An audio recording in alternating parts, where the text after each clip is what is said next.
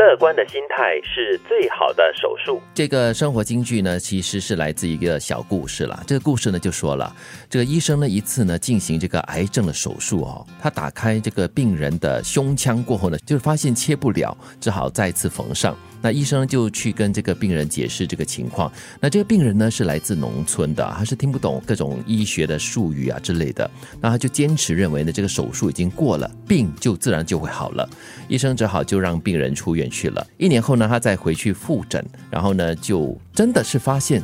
好了，癌细胞完全消失了，就他相信自己好了，对，结果他活得非常的积极，对，快乐，对。虽然这是个故事啊，不过在现实生活中，这样子的个案也好像有所听闻，对，我好像有听过，哎，真的，其实也是哈，嗯，这是一种心理的力量了，再加上如果他周边的朋友啊、家人啊给予很大的精神支持和情绪上的支持的话，不是不可能的，嗯，就是保持那个乐观的心态。其实我们常。会讲你往好处想啊，嗯当你往好处想的时候，你可能就活得更加积极。对对，有的时候因为你觉得自己生病哈，你可能就就会降低你的活动量啊。嗯，但是因为你觉得自己好了，你就哇，我要把握我的生命啊。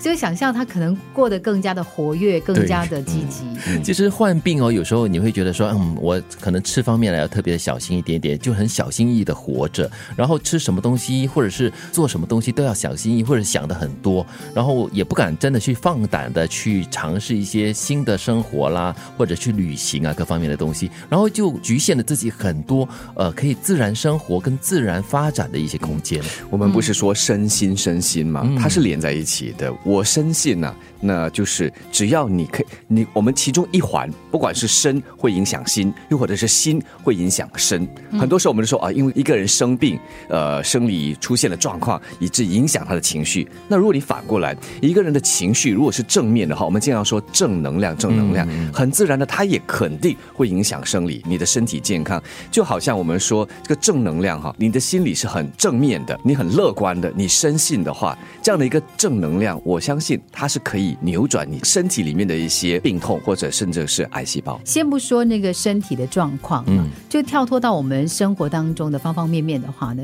我觉得一个乐观的人呢，他总能够在危机当中看到契机，嗯，他总能够在面对挑战的时候呢，先不把自己呢压到最低点，就说啊，我不行，我完蛋了。对，如果他是一个乐观的人，他总会看到说，OK，那我就往这个方向慢慢的走，就是 OK 的，他会过去的，他会变好的，我。可以的，对，所以你，你如果是一个比较正向、积极、乐观的人呢，你在碰到挑战的时候，你很自然的也会以比较正向的方式去解决问题。对，以一个正面或者是乐观的心情来热爱生活的话，给自己生活中带来各种不同的乐趣还有快乐，我觉得这样子的享受生活也是可以，真的是把所谓的潜在的一些癌细胞或者是一些忧郁的细胞呢，完全的驱散的话，我觉得这样就是可以很健康的生活了。不是有这样的说法吗？哭也是。要过活，笑也是要过活，那你要怎么过？你要怎么学？笑着过活吗？对呀。